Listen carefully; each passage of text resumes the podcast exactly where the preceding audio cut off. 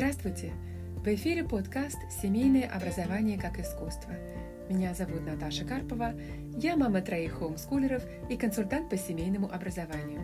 Я верю, что дома дети могут получить самое прекрасное образование, лучше, чем в школе. Тексты всех выпусков подкаста можно найти на сайте бирюза.world. Ссылки на мои каналы в соцсетях есть на том же сайте по адресу бирюза.world smm. В группе «Семейное образование как искусство» на Telegram я отвечаю на вопросы родителей хоумскулеров и всех, кто присматривается к этой роли. Добро пожаловать!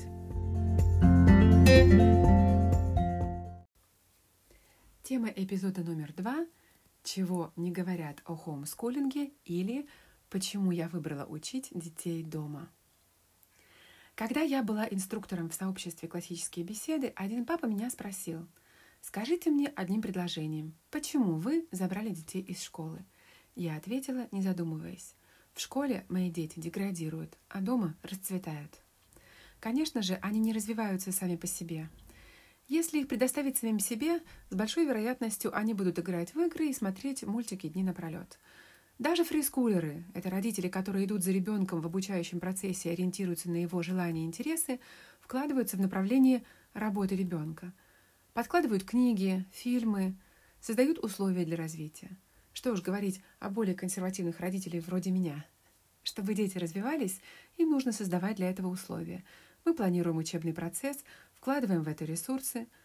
Но если бы они учились в школе, нам бы пришлось сделать это вдвое больше, исправлять школьные баги и потом еще тратить время на развитие. А дома мы просто вкладываемся в развитие, опуская многочасовую муку со школой. На консультациях я спрашиваю у таких разных мам и пап, почему вы забираете детей из школы? И разные ответы объединяют один очень глубокий, такой глубинный момент. В крутой киевской гимназии детей называют тупиками, и маме забирают дочку. Ну пусть эта дочка и не блещет в математике, зато он, она талантливая спортсменка. А учителя говорят, что спорт это не так важно, а вот плохо то, что ваши дети тупики – в другой столичной гимназии обвалился потолок. В столовой учительница английского уходила с уроков заниматься своими делами, а на информатике дети бесконтрольно смотрели а, взрослые сайты, назовем их мягко. Мама забрала своих детей учиться дома. В Харькове в младшей школе дети заправски матерились, и мама забрала дочку учиться домой. В Черкасах директор школы убеждена, что детей забирать домой не следует, а следует им хлебнуть буллинга, Мол, это поможет им подготовиться к жизни. Ну, я даже это комментировать не буду. Другая мама живет далеко от столицы, и ее не удовлетворяет уровень сельской школы. Еще одна мама расстроена, что дети ее в средней школе так и не научились внятно читать вслух. Можно тут, конечно, сказать, что надо учить э, читать детей дома родителям. Ну, я, собственно, на этом и настаиваю. Учить детей читать дома, а на школу не полагаться. Есть еще такой пример. Семья фрилансеров путешествует по всему миру и при этом хочет, чтобы дети не тратили силы на постоянную адаптацию в разных школах, а учились дома. И вот это совершенно естественно для родителя – тревожиться и заботиться о потомстве. Вот это то, что объединяет все эти такие разные ситуации. Чтобы дети были сильными, развитыми, крепкими, устойчивыми – а дети наших детей, чтобы были еще более сильными, крепкими и устойчивыми, чтобы наш род развивался, а не деградировал. И вот тут я вижу хомскулинг как расширение миссии родительства, материнства, отцовства. Эту мысль я прочитала в рассылке у одной мамы, сейчас я не помню ее имени, к сожалению. Это очень глубоко меня зацепило. Мы забираем детей учиться дома, потому что мы, родители, заботимся о своих детях, и вот мы это делаем из нашего родительского инстинкта. Хоумскулинг, обучение детей дома, семейное образование, любые формы, это так же естественно, как родительство. Об этом почему-то не говорят. Родители бывают чуть ли не оправдываются, когда говорят, что детей забирают учиться дома. А тут плюс еще какое-то противостояние начинается, критика. А пусть ваши дети ходят в школу, бьют стекла или там что-то еще такое. Но когда родители получают тревожные сигналы о том, что ребенку в школе небезопасно, что он там не развивается, его таланты подавляются, то вот я это называю таким индикатором родительской миссии. Вот этот индикатор, он, он сигналит таким красным. и сирена прям начинает выть внутри. Тревога и забота встроены в родительство. Это совершенно естественно, только почему-то до сих пор, когда детей забирают из школы, большинство не понимает зачем. Почему-то они спрашивают, как вы будете учить физику или сдавать выпускные тесты. Я тут недавно размышляла о том, какова миссия человека в детстве и юности. Ну, по всей вероятности, в детстве людям нужно подготовиться к взрослой жизни, найти свое место, чтобы приносить пользу обществу, полюбить жизнь, приготовиться к чему-то большому. Но школа в этом, увы, не помогает. Что происходит с современными школьниками? Ученики младшей школы проводят в школе около пяти часов. Это если без продленки. Если с продленкой, то 8-9. Если они без продленки, все равно дома они должны делать уроки, это плюс еще 3-4 часа на уроки. Итого вот так выходит 8-9 часов такой взрослый рабочий день для ученика младшей школы. Готовится ли он к жизни все эти дни напролет? Ну, я так не думаю. Маленькие люди сидят сгорбившись, следуют бездарным программам, слушай, учатся слушать вот какую-то тетю посередине, которая на них кричит. По итогу младшей школы дети, бывает, не знают даже таблицу умножения, пишут скверно, с ужасными ошибками. То есть вот это все времяпровождение очень неэффективно. И в среднюю школу некоторые переходят уже с таким отвращением к учебе. Идем дальше. Средняя школа. Время в школе увеличивается вот до 6 часов, а может и 7, плюс уроки дома. То есть это где-то 10 часов на школу. Старшеклассники около 12 часов, 8 уроков плюс 4 часа на домашке. И что мы наблюдаем? Усталость, лень, болезни, отлынивание от занятий, буллинг, дурные компании – да, есть исключения. Я их знаю, не отрицаю. Я знаю детей, которые ходят в такие школы, где все построено правильно. Я верю тем, кто мне об этом говорит. Но вот только жаль, что нет у меня поблизости такой школы. Если ваши дети в безопасности и развиваются в школе, скорее всего, вы бы не стали слушать подкаст про хоумскулинг.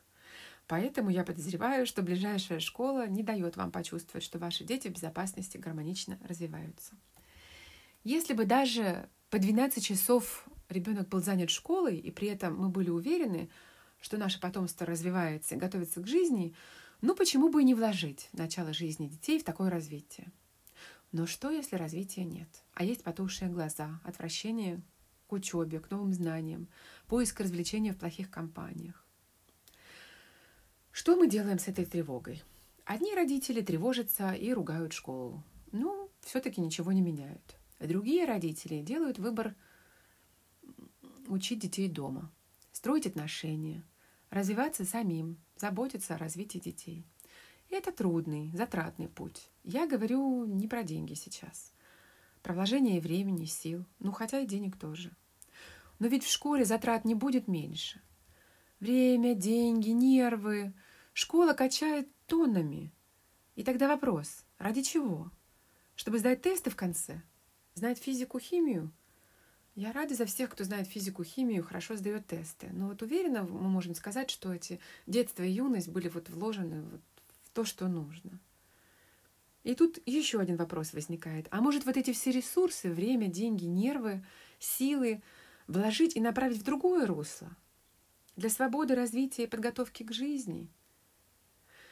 Обучая детей дома, в семье, мы готовим детей к жизни, а не к сдаче тестов. При этом у них есть возможность развивать таланты в собственном темпе, подтягивать слабые стороны. Если, конечно, родители ставят перед собой такую цель. Опять-таки повторюсь, что если их вот просто так бросить дома и оставить вот учиться, надеяться, что они будут там сами как-то расти, ну, я сомневаюсь, что это вот просто возьмет и станет условием для их развития. Пример из моей жизни. Раньше я искала идеальную школу, выстраивала жизнь вокруг этого поиска. Мы искали съемное жилье рядом с хорошим детсадом или хорошей школой для сына. Возили доченьку-первоклашку за 40 километров в гимназию в центре столицы, чтобы дети развивались. Но, увы. Например, мы учим английский с дошкольного возраста со всеми детьми по оксфордским учебникам серии Family and Friends. У них есть там серии такие предшкольные Little Friends и First Friends.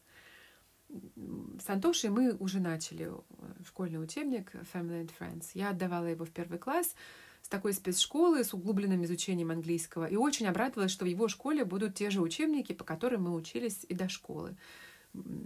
Там такие классные диски с аудиоматериалом, прекрасное британское произношение, а у Антона отличный слух. Он хорошо копировал произношение. Я вот как-то была спокойна. Раз по этой программе будет в этой школе, значит, все будет хорошо. Но тут учителя, оказывается, не собирались трудиться, даже включать эти аудиодиски. Не трудились они над собственным произношением. И мой Антон привыкший копировать учителя со своим хорошим слухом, вдруг стал воспроизводить какие-то ужасные звуки, переучиваться на неправильно. Ну, я так немного запаниковала, столько сил было вложено вот в этот его хороший английский такой даже на его возрасте. Мне приходилось его переучивать дома, тратить дополнительное время. То есть он тратит по 8 часов на школу, и плюс я еще трачу время на исправление ошибок учителей. Вот скажите, зачем? На уроках родного языка детям задают сочинения с младших классов. Но они не научены еще даже мыслить предложениями, не умеют формулировать законченную мысль, копировать, фокусировать внимание свое на завершении процесса. Потом это ненужная совершенно в школьном возрасте транскрипция. Вот я как филолог транскрипцию русского и украинского языка стала учить в ВУЗе. Ну зачем путать фонетическими символами первоклашек? Я не понимаю. Даже вот второй, третий, четвертый класс это совершенно не нужно.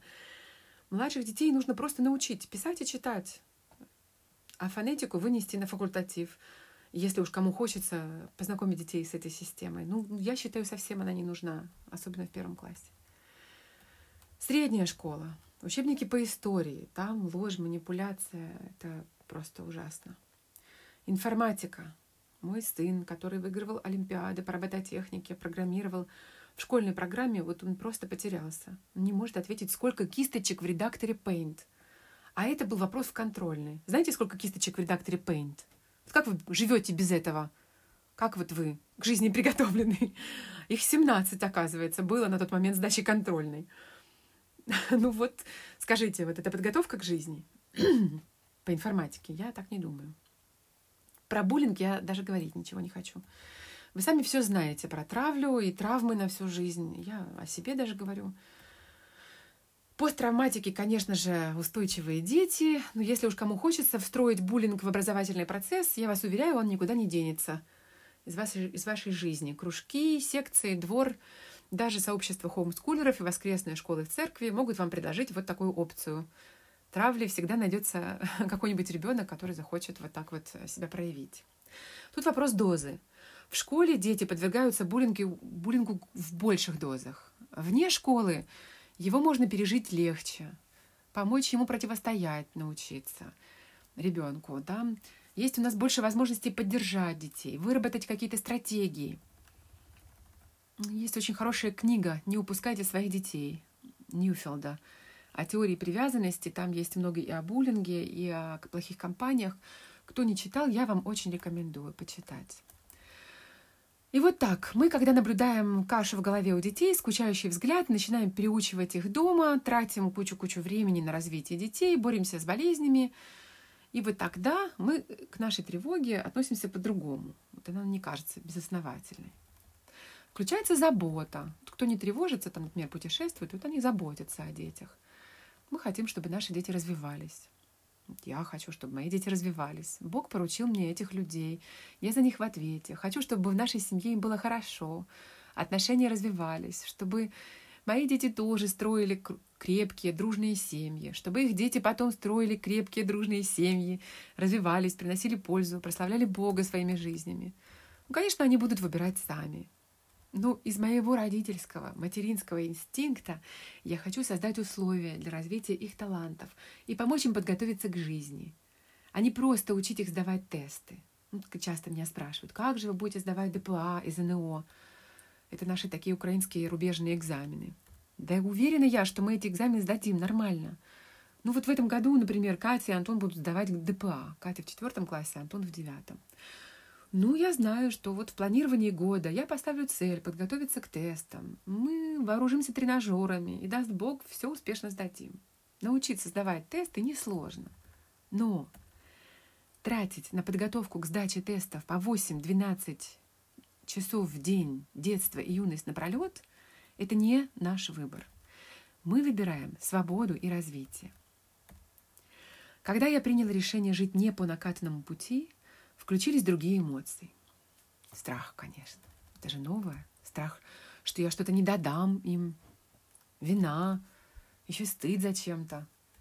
Опять страх, что я не справлюсь. Но мы справились. Вот уже пятый год, хорошо справляемся. Терпение, планирование, система, организация процесса, такой менеджмент, организация жизни. Это доступно любому человеку.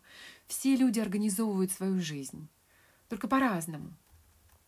Любой родитель точно справится, если будет знать, зачем он это делает.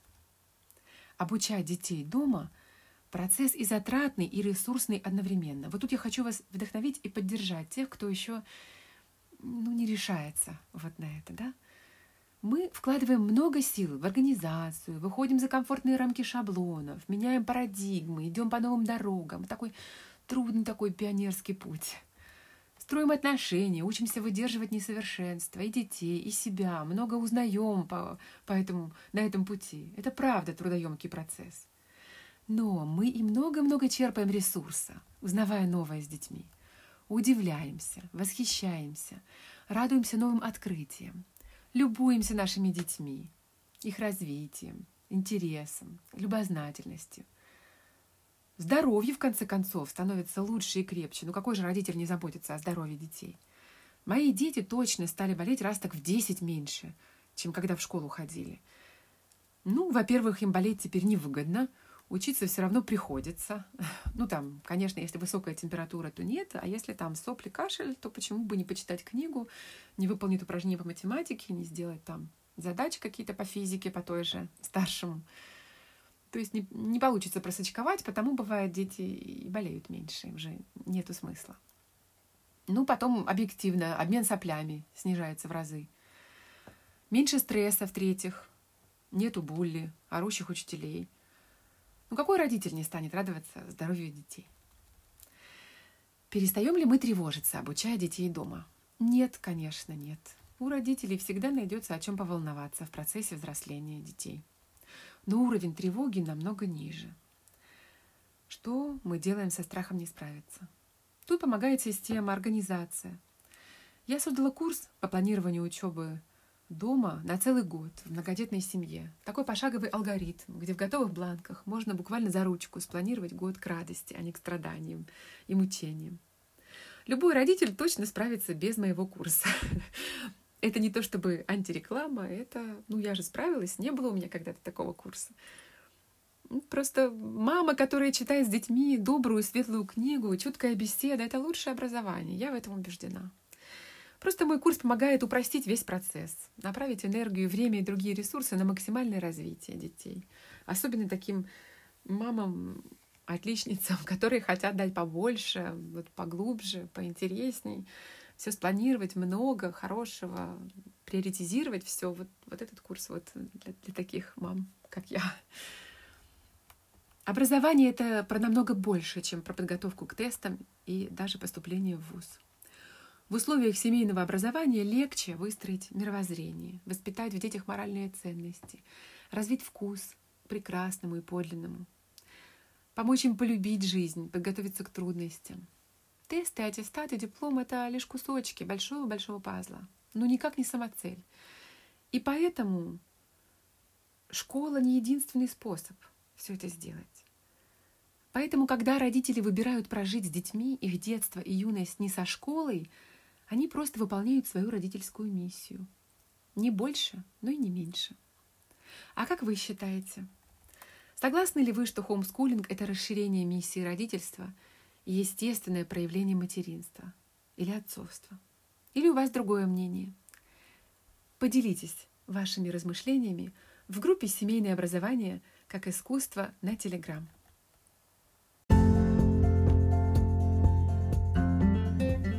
меня на сегодня пока все. С вами была Наташа Карпова, мама троих хоумскулеров и консультант по семейному образованию. Я приглашаю вас на курс «Лосман и карта». За 10 шагов вы спланируете целый год семейного образования для всех детей и для себя в готовых бланках по проверенной методике с поддержкой опытного консультанта. Капитан в образовании ваших детей всегда вы, дорогой родитель.